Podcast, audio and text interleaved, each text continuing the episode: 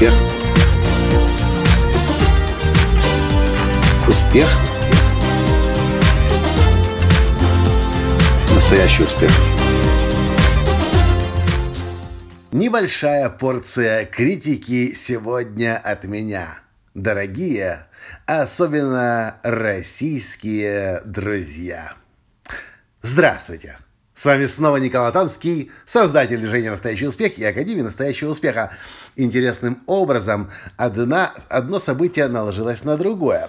Герман Греф, глава Сбербанка России, раскритиковал то, куда, в каком направлении движется, если, конечно, это вообще можно назвать движением, страна под названием Россия.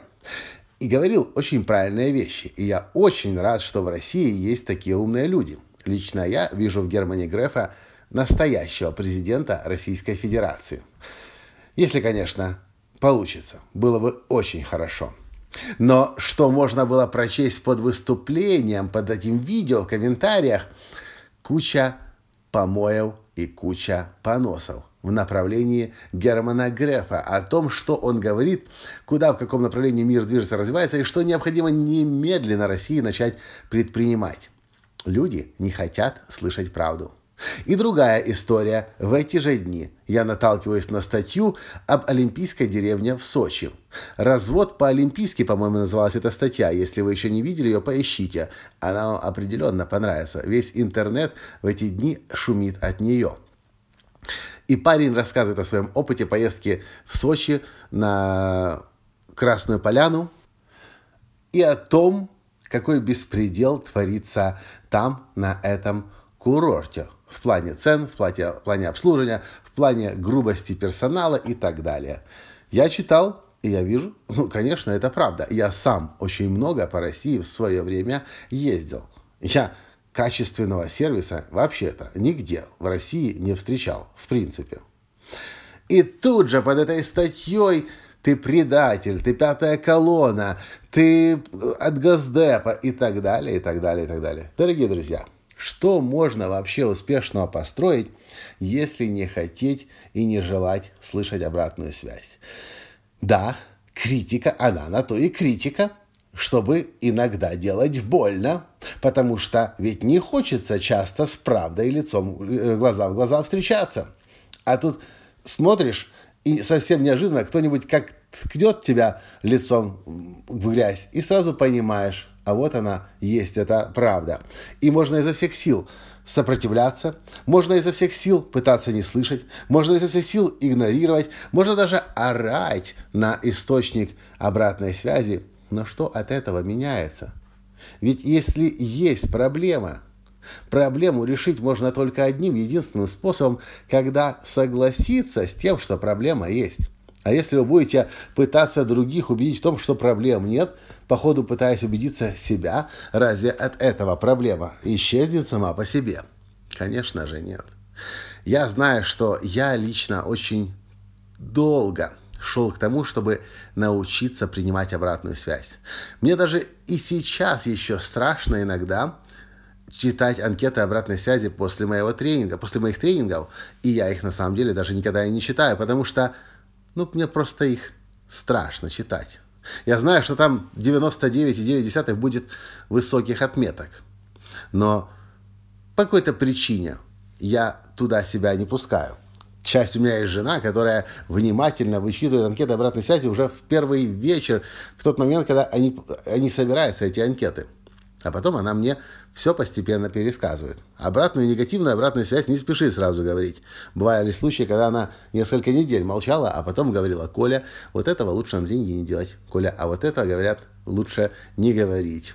И тогда я принимал обратную связь. Хотя иногда это было больно. И хочется сказать, да кто ты такой? Что ты мне такое написал? Да как ты посмел? Но это обратная связь. И я знаю точно, что в жизни мы не можем идти слепо куда-то вперед в каком-то направлении, э, не полагаясь на обратную связь. Обратная связь, она нам говорит, мы на правильном пути или мы сошли со своего пути. На тренинге «Прорыв к успеху» я делаю очень яркую э, демонстрацию. Курс отклонения. И если вы будете, если вы были, то вы помните, если, если вы будете, то обратите внимание, насколько обратная связь помогает на самом деле суперуспешным людям. Да, она может быть неприятной. Да, от нее может быть больно. Но лучше знать правду, чем правду не знать. Потому что только зная правду, мы на эту правду можем поменять. И то, что нам не нравится, превратить в то, что нам будет нравиться. А все то, о чем я сейчас говорил, я иначе не могу назвать, кроме как псевдопатриотизм. Это не патриотизм, когда вы пытаетесь закричать источник обратной связи. Это псевдопатриотизм, потому что ничего не меняется. Нет идеальной страны в мире и, наверное, никогда не будет.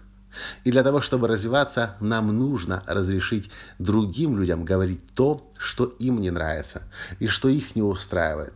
И опираясь на обратную связь, мы можем становиться лучше. Но только тогда, когда мы будем слушать обратную связь, даже если она нам не нравится, даже если она противоречит тому, что вам говорят каждый день с Кремля.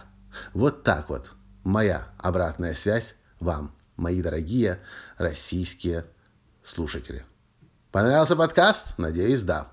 Поставьте лайк. Не понравился? Все равно поставьте лайк, потому что он заставил вас задуматься. Прокомментируйте. Напишите свою обратную связь мне на этот подкаст. И заодно подумайте, чем вы руководствуетесь, когда пишете обратную связь. Это желание защититься или благодарность за то, что вы только что услышали обратную связь.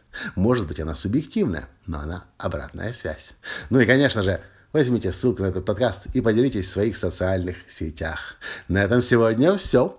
И до встречи в следующем подкасте. Спасибо за то, что слушаете меня. Пока. Успех. Успех.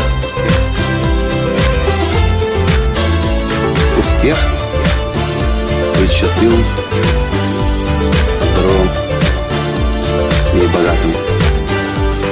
Настоящий успех.